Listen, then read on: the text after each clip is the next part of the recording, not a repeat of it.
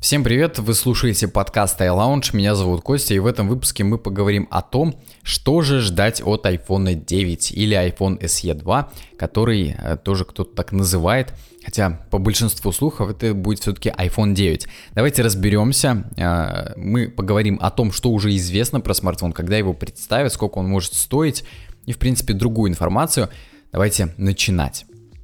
Начнем мы с того, что, скорее всего, его представят на весенней презентации, которая состоится в конце марта, если все-таки еще и состоится. Возможно, Apple перенесет э, всю презентацию в режим онлайна. Все-таки сейчас бушует коронавирус, э, все отменяют э, различные ивенты, Apple не будет подвергать людей опасности заражения.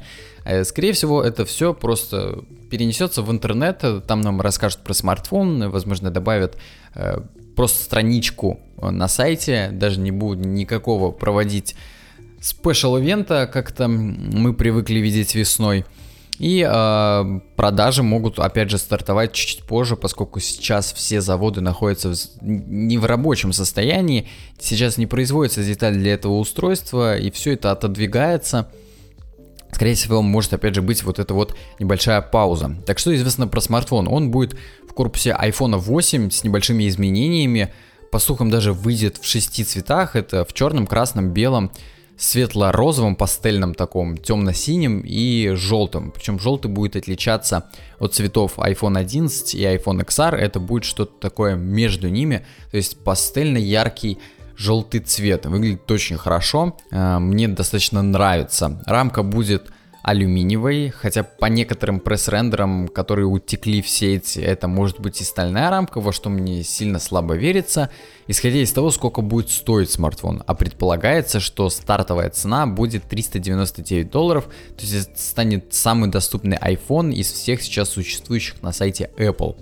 Также он получит процессор A13 а Bionic, как у новых моделей iPhone 11, камеру тоже от iPhone 11, не Pro, она будет всего одна, то есть здесь не будет широкоугольного, ультра широкоугольного модуля, будет один, но тоже неплохой.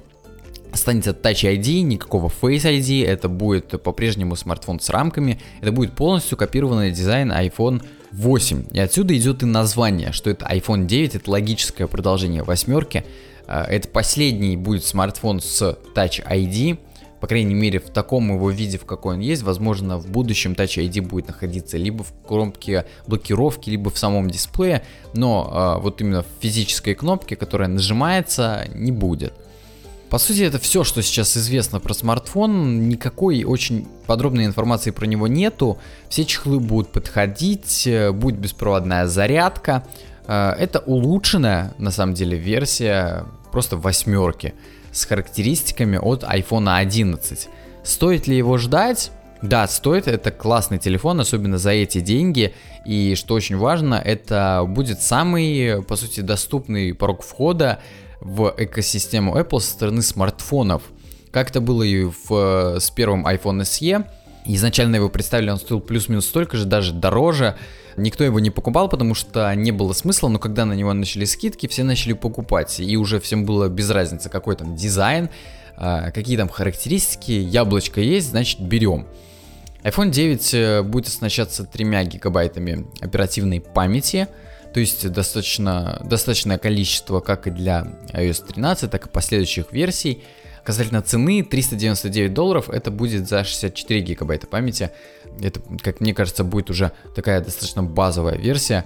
Меньше некуда, а больше, ну, слишком уже э, много хотите за такую цену.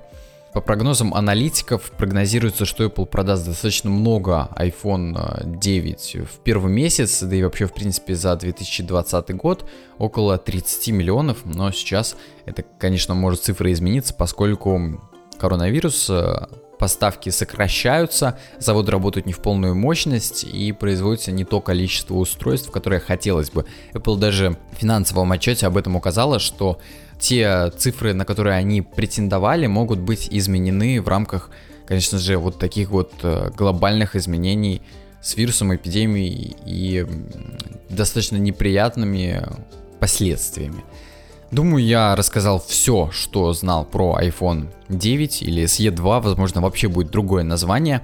Подписывайтесь на нас э, в Apple подкастах, в социальных сетях, приходите в наш iLounge журнал и читайте самые интересные новости и статьи.